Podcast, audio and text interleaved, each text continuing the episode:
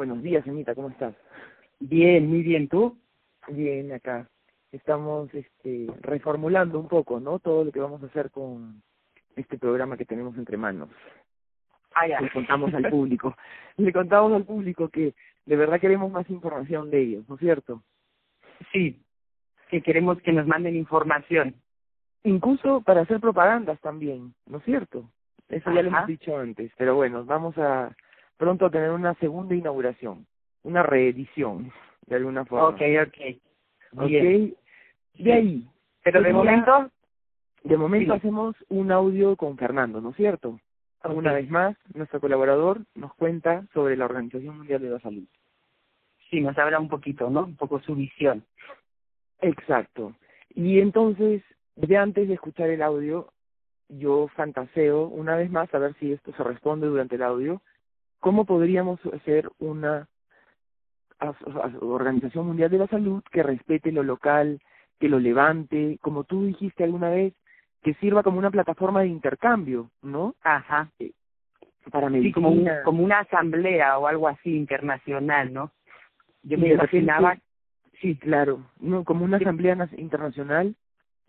Yo me imaginaba como, tú sabes, los los foros estos de los de los movimientos sociales de los pueblos Ajá. indígenas, pues que ellos se reúnen así para compartir, eh, pues lo que yo qué sé, no sé exactamente qué compartirán, nunca fui a ningún sitio, ¿no? Pero como que es un evento internacional en el que se juntan y comparten sus sabidurías, sus conflictos, sus cosas y se ayudan entre ellos, ¿no? Pues como algo así podría ser la Organización Mundial de la Salud, ¿no? Como un lugar donde compartir y que también vayan los pueblos indígenas con sus medicinas y que, Claro. no sé, de sabiduría, ¿no? De conocimiento. ¿Y quién financiaría este tipo de organización? Eh, así Autofinanciada. intuitivamente, ¿cómo, ¿cómo se financiaría? O sea, yo si soy una líder de un pueblo indígena, me lo pago yo, pues, ¿no? O me lo paga mi pueblo, no sé exactamente. El ir ahí, Ok. ¿no?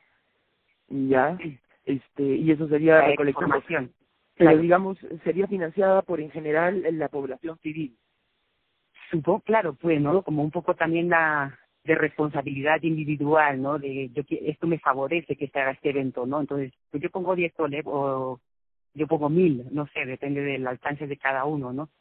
Podría ser algo así, no sé. Claro, claro. Y, y bueno, entonces la plata, o sea, la plata se le iría en mezclar a la gente para encontrar nuevas riquezas culturales, en difundir esto que se encuentra y en investigación.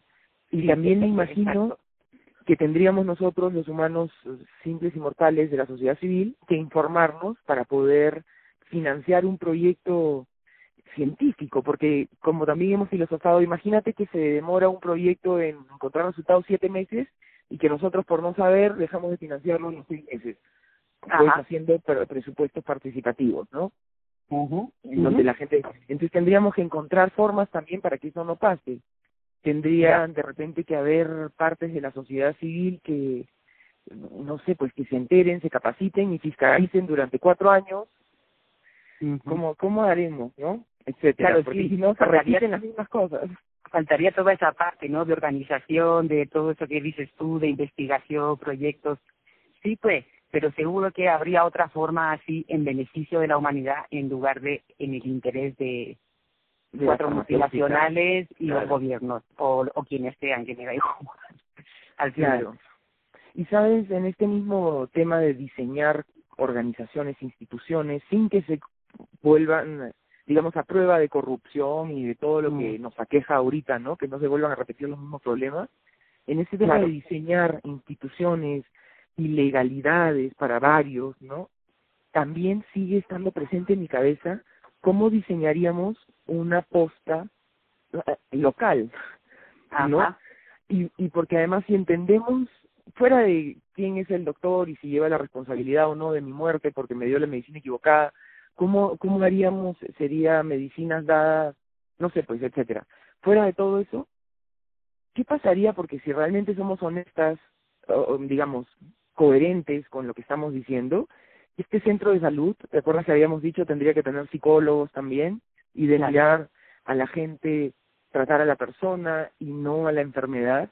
Sí, Sin embargo, también tendríamos que incluir la muerte, porque parte de lo que nos ha pasado del patriarcado es negar el biorritmo en su no la muerte lidiamos con la muerte cuando ya nos tocó ahí entonces pienso que también habrían reformas de la mano no sé pues educativas de conciencia en que no nos hagan tenerle tanto miedo a la muerte no ya pues o sea qué tanto se prolonga la vida de alguien cinco años en un hospital versus muérete con tu familia feliz no sé no sé o sea también pienso en eso hombre es, ese es todo un tema también eh también podría ser un programa no la, la eutanasia por ejemplo no sí la verdad que sí o sea el porque realmente es un tema para la humanidad lo que tú dices de la muerte no claro y la gente que lidia mejor con la muerte sufre menos o sea yo quisiera enseñarle a ella que todo se va a morir que todo se muere sin que esto sea un motivo de terror y de miedo no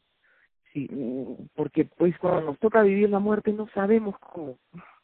O sea realmente es tan o, o simplemente así será. Nunca no no habrá preparativo para la muerte de repente pero bueno yo, pero sí hay pero hay que buscárselo pues no el preparativo cada uno no pero también puede ser un trabajo social como tú dices. O sea tiene que haber tenemos que incluir biorritmos en cosas como educación como por supuesto cosas políticas los horarios laborales y no sé pues es, es casi místico no teosófico de alguna forma.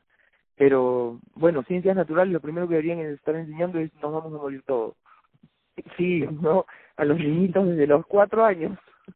Sí, sí pues bueno pues. yo a mi hija ya le he puesto o sea a veces ya ya ha salido el tema no no sé pero tampoco sé hasta qué punto todavía lo comprende o sea sabe lo lo comprende no o lo, o lo sabe lo que te digo pero sí por ahí ya va.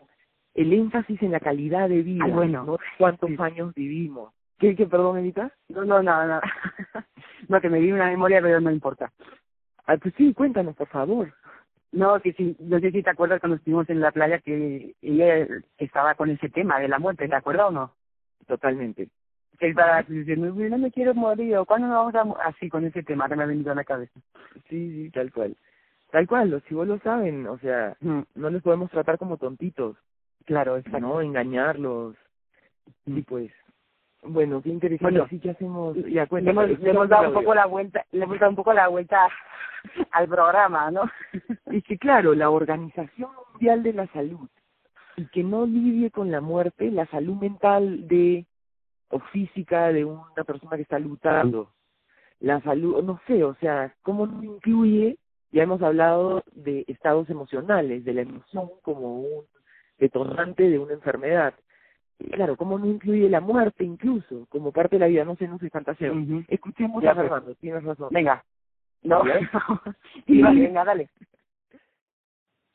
Hola Andreita, hola Emma, que nunca te saludo, pero pero sé que estás ahí y y bueno, como siempre me comunico con Andrea para estas cosas, pero también te mando un besote y un saludo. A ver, ante la pregunta que me has hecho o que me hacéis sobre la Organización Mundial de la Salud, eh, de si realmente tienen intereses en, en, en, traer nuestra salud o no traerla, o, cómo están las cosas, ¿no? o cómo debería ser eh, la salud universal para todos. Bueno, en primer lugar yo creo que, que hay que tener dos puntos bien claros. El primero es eh, que el concepto salud hoy en día se ha extrapolado mucho a lo que la ciencia dice, ¿no? Cosa que me parece muy bien, ¿no? O sea, digamos que la ciencia es la que tiene que eh, utilizar el método científico, lo que entendemos por ciencia, ¿no? Que lo hablamos en otro programa, pues es lo que nos va a evitar caer en especulaciones, ¿no? De si, de si algo creemos que funciona cuando no funciona, ¿no? Entonces, la Organización Mundial de la Salud está definitivamente en ese camino, ¿no? De utilizar la ciencia y el método científico para definir qué es lo que nos viene bien para nuestra salud y qué es lo que nos viene no tan bien para nuestra salud o lo que no está demostrado, ¿no? El problema es que, digamos, la ciencia occidental actual eh, ha digamos, cogido el conocimiento ancestral sobre eh, cosas tan importantes como la nutrición o el uso de plantas, lo ha metido en un cajón y ha dicho esto no vale. ¿Por qué? Porque obviamente hay unos intereses económicos, ¿no? Eh, concentrados en, la industria farmacéutica y la, la, industria general de la salud, que es una industria de mucho dinero, y, y obviamente quieren que la gente compre el medicamento en lugar de estar, como ya habíamos hablado también en otros audios, eh, en lugar de estar eh, haciendo una, una, medicina preventiva, ¿no? Con una dieta correcta, una buena hidratación, ejercicio físico, eh, mm, buenos hábitos, ¿no? Y que, y que cuando uno, digamos, esporádicamente enferma, pues pueda utilizar remedios naturales de toda la vida para las plantas para poder curarse. Hay mucha gente que piensa que las plantas no tienen poder curativo, ¿no? Y que nadie se puede curar con plantas, pero la realidad es que toda la farmacología eh, proviene del uso de las plantas. O sea, todo, los, todo, todo la ciencia farmacológica, eh, su, su madre es el estudio de las plantas y de cómo nos eh, beneficiaban, ¿no? Era una medicina tradicional hasta hace muy poco tiempo en realidad, ¿no? Lo que pasa es que la farmacología moderna y con el uso de la tecnología y con pues el descubrimiento del petróleo y de los químicos, pues hoy en día se pueden sintetizar muchísimos compuestos que las plantas fabrican de forma natural y se pueden hacer pastillas donde se concentra esa más cantidad de ese principio activo, ¿no? El problema que existe con ese, con ese tipo de medicina es que eh, se obvian otros compuestos que vienen en las plantas y que dan un balance y un equilibrio natural a dichos compuestos como por ejemplo el ácido acetilsalicílico, la aspirina, comúnmente conocida, pues es una, es una sustancia que es bien corrosiva para el estómago, produce úlcera, ¿no? es muy es peligrosa ¿no? para el estómago y parece ser que por ejemplo la hoja del sauce que tiene ácido acetilsalicílico pues tiene otros cuantos componentes que hacen que la ingesta del ácido, ácido acetilsalicílico no sea eh, tan dañina, ¿no? Entonces, eh, sí, se pueden hacer comprimidos con una concentración muy alta, pero también hay que leerse los efectos secundarios de los fármacos y si te lees los prospectos que vienen en las cajitas de las pastillas, pues yo te aseguro que la mayoría de las personas se la pensarían dos veces antes de poner un medicamento, ¿no? Y buscarían otras opciones, ¿no? Pero se ha comunizado, no sé si es la palabra correcta, pero se ha hecho muy común, ¿no? Que ya el médico te da la receta, o sea, tú compras la pastilla y no dudas ni, ni haces tu propia investigación de, bueno, ¿qué me voy a meter en mi cuerpo, no? ¿Qué me voy a poner? Y si en algún momento pasa algo, dices, no, estaba puesto en el prospecto, avisado estabas, si tú no lo leíste, es tu problema, ¿no? Entonces, eh, vale recordar que el inventor del comprimido fue Galeno, ¿no? que fue un, fue un gran doctor, un gran científico, ¿no? Hace mucho tiempo. y él fue el inventor del comprimido. Y en la, la base del comprimido era eh, deshidratar plantas y eh, prensarlas y comprimirlas para poder tener una dosis grande. Porque, por ejemplo, él sabía que la para por ejemplo, para tratar cualquier enfermedad así, imagínate, tenía que tomarse una persona 50 alcachofas, ¿no? Pues comer 50 alcachofas en un día era todo un tema, ¿no? Mientras que si deshidrataba la, alcachofa, la pulverizabas y la prensabas, le podías dar a una persona una dosis de 50 alcachofas en tres pastillas, cuatro pastillas, ¿no? Entonces, ese es el origen del comprimido, que no se nos olvide, ¿no? Y, la evolución que ha habido es, eh, pues, por una industria de mucho dinero, con muchos intereses mm, eh, eh, políticos, económicos, pero las plantas sí funcionan, ¿no? Es el origen de la farmacia, que no se nos olvide nunca. Entonces, dicho esto, es muy interesante, me he metido en la, en la página oficial de la Organización Mundial de la Salud y he visto eh, que había un espacio sobre coronavirus y entonces me he puesto a ver que había una parte que decía los mitos sobre el coronavirus, cosas que no que no son ah, buenas, ¿no? Y hay muchas que estoy muy de acuerdo, ¿no? Como por ejemplo que pues los antibióticos no te van a ayudar a curar el coronavirus, que no hay vacuna, que no hay ningún medicamento aprobado de momento, en fin, una, una serie de cosas. Pero me, me, me han llamado la atención dos cosas que, que no estoy tan de acuerdo o que tienen bastante, que tienen una dual interpretación. La primera que he visto es que dice que los eh, poner pimientos en tu comida, eh, aunque es muy aunque es muy eh, sabroso, no puede prevenir el COVID-19, el coronavirus. Y pone, eh, hecho, añadir eh, pimientos en tu sopa o en comidas no te previene el coronavirus. Después hay una explicación que dice, la mejor forma de proteger de protegerte contra el coronavirus, contra el nuevo coronavirus, es mantener al menos un metro de distancia de otras personas, lavar tus manos de forma frecuente y, intencionadamente, y, eh, y también dice, es también beneficioso para tu salud general mantener una dieta balanceada, estar bien hidratado, hacer ejercicio regularmente y dormir bien. Bueno, esto está publicado en la Organización Mundial de la Salud. La pregunta es, ¿por qué no hay publicidad? Porque una cosa es publicar y otra cosa es publicitar algo.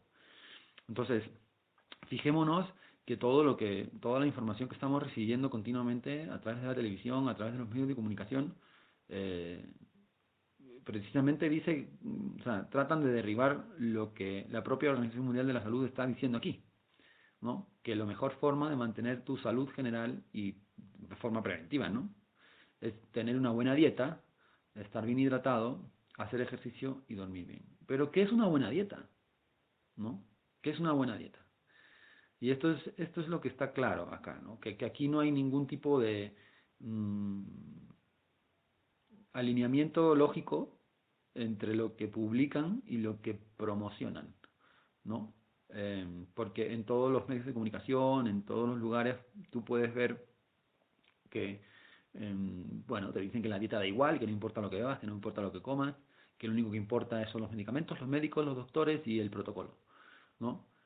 Pero la Organización Mundial de la Salud publica otra cosa. Entonces, ¿para mí qué existe acá? Bueno, para mí existe una, una, situación de conveniencia. La Organización Mundial de la Salud tiene que publicar esto porque sabe que es cierto. ¿no? Se sabe perfectamente que cuando uno mantiene una dieta balanceada, se cuida, tiene una muy buena hidratación, hace ejercicio y duerme bien, aparte de otras cosas que puede hacer para mantener su salud, pues la enfermedad no aparece. Esto se sabe, ¿no? Pero todo el circuito económico que existe alrededor, no solo de la industria farmacéutica, sino de la industria agroalimentaria, y de la industria del entretenimiento, eh, pues nos cuentan lo contrario. ¿no? Nos cuentan que comerme la, la, las galletitas ultraprocesadas es comida. Nos cuentan que, que la comida industrializada en general es comida, cuando no lo es. Mm, nos cuentan que la única forma de curarte es ir al médico, cuando no es cierto. Y, nos cuentan que tomar todo el alcohol que tú quieras y, y pasarla este, drogado y, y, con café todo el tiempo y con total, todo tipo de estimulantes, es inocuo.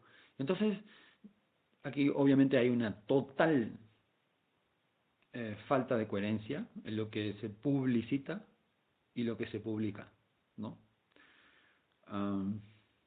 Punto número uno, ¿no? Después he visto otro que me ha llamado mucho la atención, que habla del ajo y dice, eh, comer ajo puede eh, prevenir infecciones del nuevo coronavirus, es la pregunta que se hacen, y pone, el ajo es una comida muy saludable que puede, que puede tener algunas propiedades antimicrobiales. Sin embargo, no hay evidencia de que la situación actual con el coronavirus y comer ajo vaya a proteger a las personas del nuevo coronavirus. Es bien interesante esto, porque de nuevo eh, se reconocen algo que es sabido de forma tradicional, de forma totalmente clara, ¿no? las propiedades que tiene el ajo, pero se enganchan a la, a la, a la premisa de que no hay ninguna demostración y esto es, esto es, esto es lo, lo, que nos llama la atención sobre la ciencia, ¿no? Como no está demostrado, no podemos decir que sea bueno para el coronavirus. Pero claro, ¿quién va a querer demostrar en la industria farmacéutica, que son los que tienen los laboratorios y todas las herramientas para poder demostrar si el ajo tiene las propiedades antivirales y antimicrobiales y antibacteriales para protegerte del coronavirus? Pues nadie lo va a hacer, porque lo que están tratando de hacer es sacar una vacuna o un medicamento para ganar un montón de millones de dólares cuando la gente quiera tomarlo porque están muertos de miedo y no se quieren contagiar y no se quieren morir. Mientras que mm, mm, comer ajo es muy barato y lo puedes hacer y ni siquiera tienes que gastar dinero, lo siembras tú en tu casa, en una maceta. Entonces, creo que es momento ¿no? de, de aprovechar este tipo de mm, oportunidades para, poder hablar claramente a la gente, ¿no? Y, utilizar incluso la propia información de la Organización Mundial de la Salud, que está publicada pero no promocionada. ¿no? Y para sostener esto que digo, pues mm, me digo, bueno, y voy a ver quién narices financia a la Organización Mundial de la Salud, porque eh, cuando tú sigues la pista del dinero, es cuando en realidad puedes empezar a tener uh, una idea de, de, cómo funcionan las cosas, ¿no? cuáles son los intereses que hay eh, detrás de una cosa o detrás de la otra. Entonces me he ido a la página, a la parte de, eh, de los informes financieros de la, de la Organización Mundial de la Salud, que, vuelvo a decir, están publicados, pero no están promocionados, porque ¿quién, quién, quién conoce la financiación de la Organización Mundial de la Salud? ¿Quién se preocupa de ir a la página web y buscar información sobre el coronavirus o sobre otro tipo de cosas. Muy poca gente. Tan poca gente como que yo lo he hecho porque me has hecho la pregunta, ¿no? Imagínate. Pero hay muy poca gente que se preocupe de esto y que, y que vaya a esa información. Entonces siempre te van a decir, no, está publicado. Publicado está. Si tú no lo ves es tu problema. Claro, pero es que no es lo que interesa mediatizar, no es lo que interesa promocionar mm, ni publicitar, ¿no? Entonces, aquí dice eh, en la página eh, son los resultados, es el informe de resultados del 2018 y 2019. ¿vale? En la página 13 viene cuáles son los principales eh, contribuidores del presupuesto del 2018-2019 de la Organización Mundial de la Salud. Y en el primer, bueno, el, el presupuesto general, para que nos, nos hagamos una idea de la dimensión de esto, son 3,5 billones de dólares. O sea, 3 billones y medio de dólares es el presupuesto de la Organización Mundial de la Salud. Y de ese 3,5 billones de dólares tenemos como líder de, de la financiación a los Estados Unidos de América, que donan aproximadamente 900 millones de dólares de los cuales eh, aproximadamente 300 es como la contribución eh, obligada que tienen por ser, imagino, firmantes de la Declaración de las Naciones Unidas. Y después los otros 600 millones son mm, donaciones voluntarias. Del segundo, el segundo eh, contribuyente a la causa es el Reino Unido, con aproximadamente 500 millones de dólares, de los cuales ni siquiera 100 millones son eh, contribuciones, digamos, por pertenecer a, la, a las Naciones Unidas. Hay aproximadamente la mayoría de las donaciones son unos 400 millones de dólares son eh, voluntarias. No, el resto, ¿no? Como los siguientes 400 millones son voluntarios. El tercer contribuyente, y aquí es donde se me encienden todas las luces rojas y alarmas, es la Fundación Bill y Melinda Gates, que donan aproximadamente la misma cantidad que dona Reino Unido, 500 millones de dólares. Entonces, luego hay un montón más, Gavi Alliance, que no sé quién es, Alemania, eh, las propias Naciones Unidas, Japón, la Comisión Europea, Rotary International, National Philanthropic Trust, uh, United Nations Central Emergency Response Fund, Kuwait, el Banco Mundial, Noruega, China, Suecia, Canadá, República de Corea, Australia, Francia. que apenas desde, bueno, van, van variando, ¿no? De arriba abajo entre eh, los 500 millones de dólares a no llegan a los 100, ¿no? En esta lista. Entonces, a mí lo que me parece totalmente llamativo es que el tercer contribuyente es una fundación privada. O sea, dicho de otro modo, son dos personas que quieren eh, aportar este dinero privadamente y entregan aproximadamente 500 millones de dólares. Se ha visto mucha información hoy en día sobre ahí en internet y la verdad que no lo puedo demostrar y no lo puedo comprobar. Pero hace mucho tiempo Bill Gates ya salió hablando de, de que la siguiente cosa que nos deberíamos de preocupar era de una pandemia eh, por un coronavirus. Salió en un TED Talk hablando de esto y, y es conocido que Bill y Melinda Gates son mm, claros defensores de la vacunación. Lo que me pregunto es si estos señores tienen acciones o accionariado en empresas farmacéuticas. Me pregunto si, si tienen algún tipo de interés económico o de otro tipo. Eh, pero lo que está claro es que hay una relación directa, ¿no? No sé cuál es, pero hay una relación directa, ¿no? Porque tú puedes ser, tú puedes ser donante, ¿no? A la causa, pero eh, lo que no tiene mucho sentido es que te involucres tanto, ¿no? Tú puedes donar a una fundación internacional que es pública, este, pero debería de ser sin intereses, ¿no? En fin. Creo que, creo que este es un punto súper interesante. Eh, creo que hay que llevar a una profunda reflexión sobre qué es lo que está sucediendo con respecto a la salud de todos, ¿no? Y con respecto a una organización pública internacional que supuestamente trabaja con los impuestos de todos para nuestro beneficio a nivel global. Y creo que la sanidad debe de dar un giro y como premisa principal en cualquier lugar se debería de tratar las cosas de una forma mucho más sencilla, ¿no? O sea, claramente publicitar y promocionar la idea de que estar sano significa tener buenos hábitos, una buena nutrición, utilizar plantas de forma eh, habitual, beber mucha agua, eh, trabajar menos, ¿no? porque para qué trabajamos en realidad tantas horas, ¿no? Para solamente adquirir cosas, ¿no?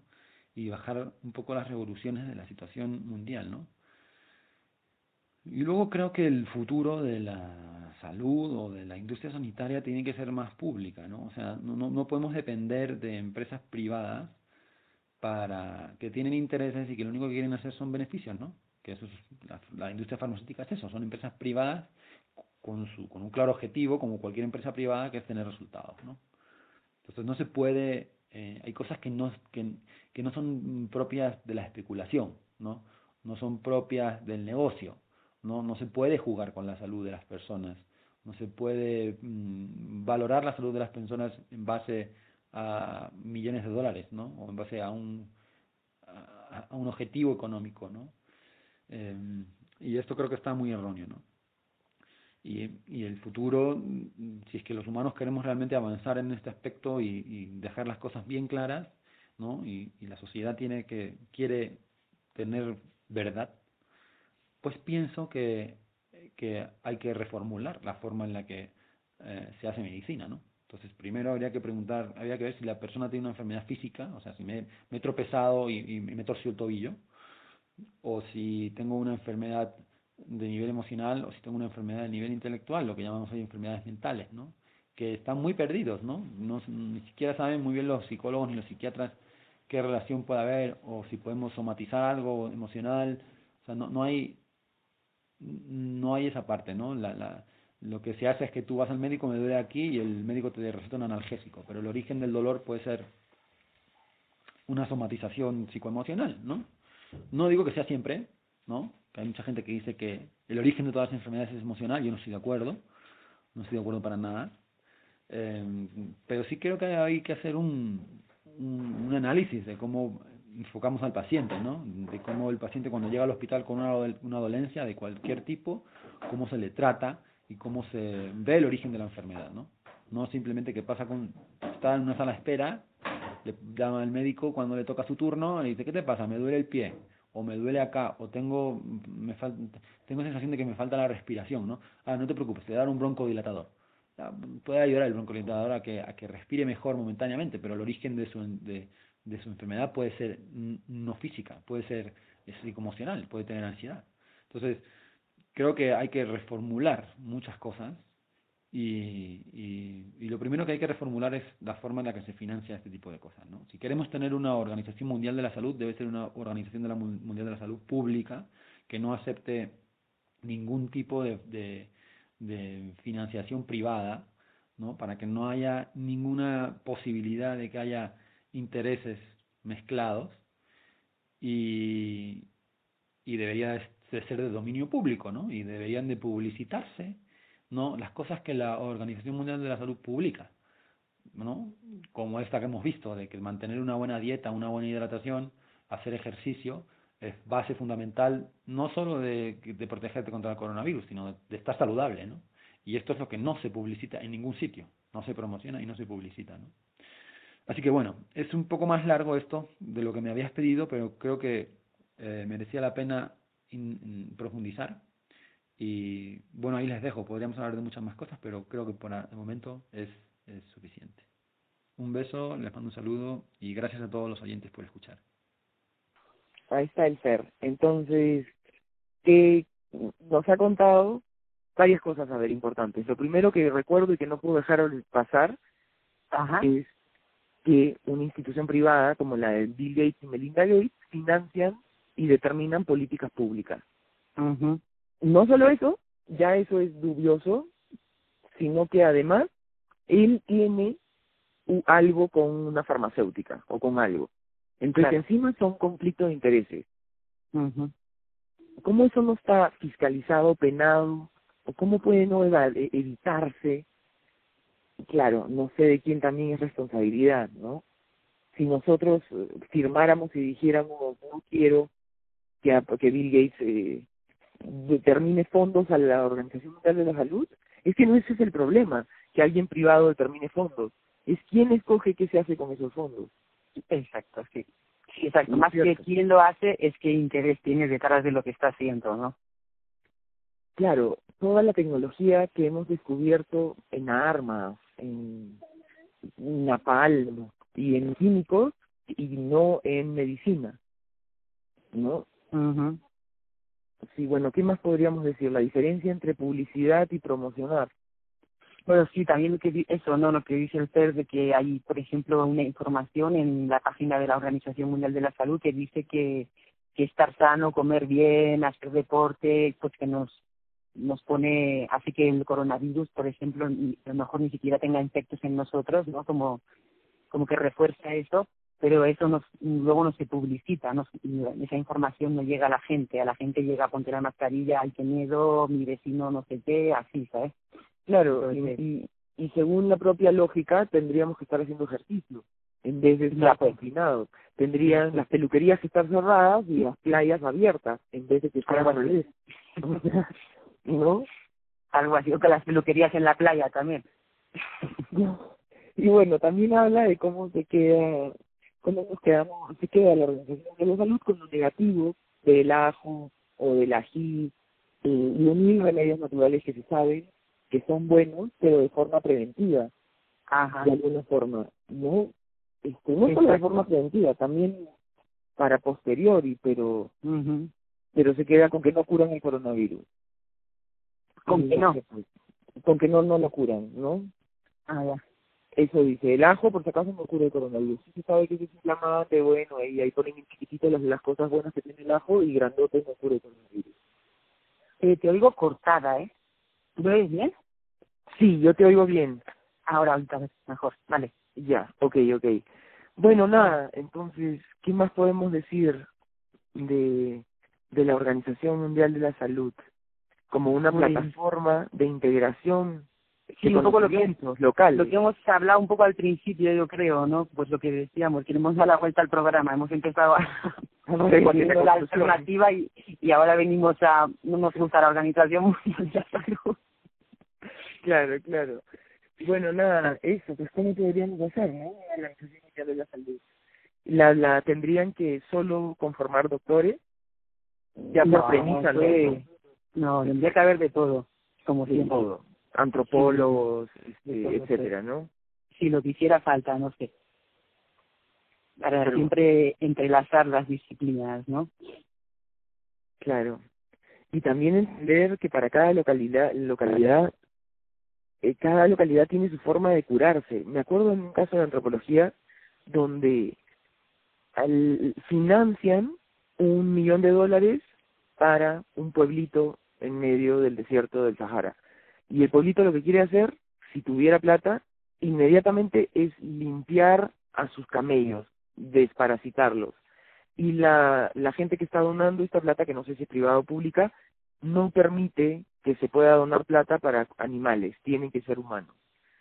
Pero los humanos se perjudican si los animales no pueden andar, digamos, ¿no? Están enfermos. Entonces también cómo se cómo se determina la- a dónde van las donaciones, ¿no? O Claro. hay de agenda en la donación que, que yo recibo de ti. Si tú me dices, claro ejemplo, sí. no, eh, Andrea, te doy cinco mil dólares, pero tienes que plantar frijol rojo Ujú. con puntos. Y yo no quiero, pero tampoco Claro. estoy en posición de decir que no a cinco mil dólares.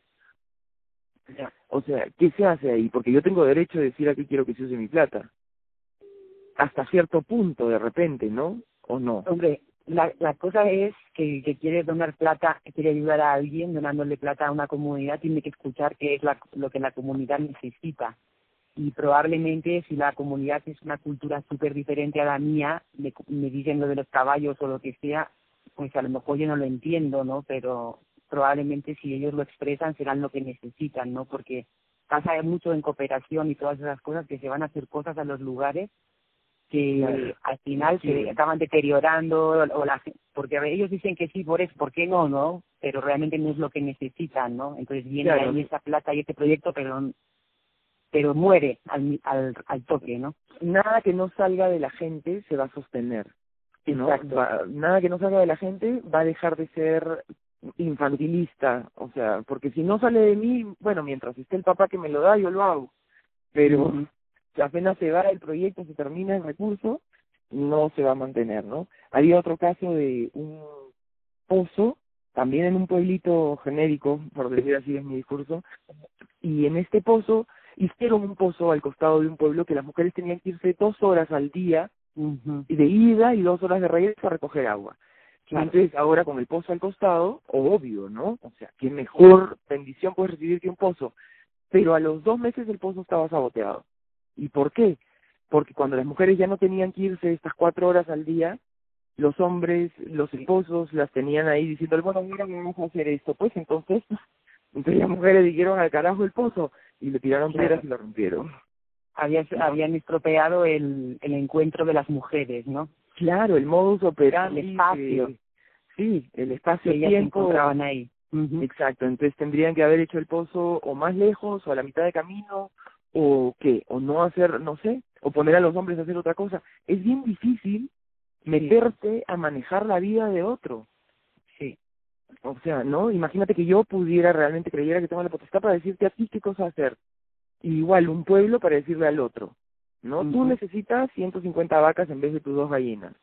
¿Ustedes sabes ese cuento? ¿Para qué? Para un pata que está, creo que con su gallina, abajo de un árbol, simplemente descansando, y viene alguien y le dice, un empresario le dice, oye, pero si tú sabes que si te compras un gallo, la gallina comienzas a hacer huevos, ¿y para qué? Para que después te puedas comprar una vaca, ¿y para qué? Para que después puedas hacer queso y comprarte más, ¿y, y para qué? Para que después puedas descansar tranquilo toda tu vida. Y el pata le dice, ¿y qué estoy haciendo? Exacto, Entonces- está descansando.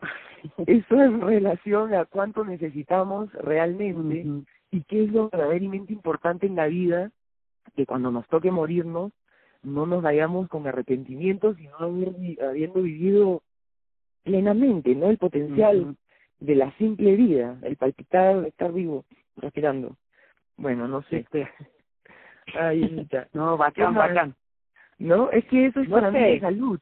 Me doy, me doy dando cuenta que no puedo vivir para Claro. siempre que no le puedo tener miedo a la muerte y que más bien es mi obligación día a día estar agradeciendo, estar viva, que mis perritos estén bien, que mi hijito, mi esposo estén bien, ¿no? Y digo, esto es este un día más.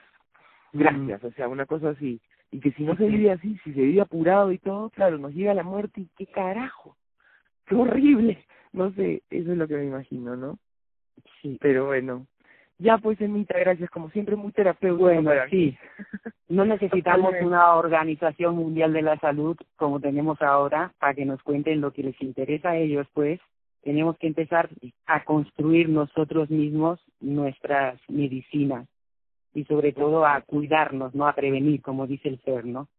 Vivir sanos, lo que tú dices, calidad de vida, relajarse, vale. todo eso. Buenas, Emita. Ya, lindo, lindo. Bueno, pues ya, pues gracias, Andrea. Día. Sí, gracias, igualmente. Buen día de toque de queda. sí, buen día, un día más de cuarentena. Chao, chao, chao, Andrea.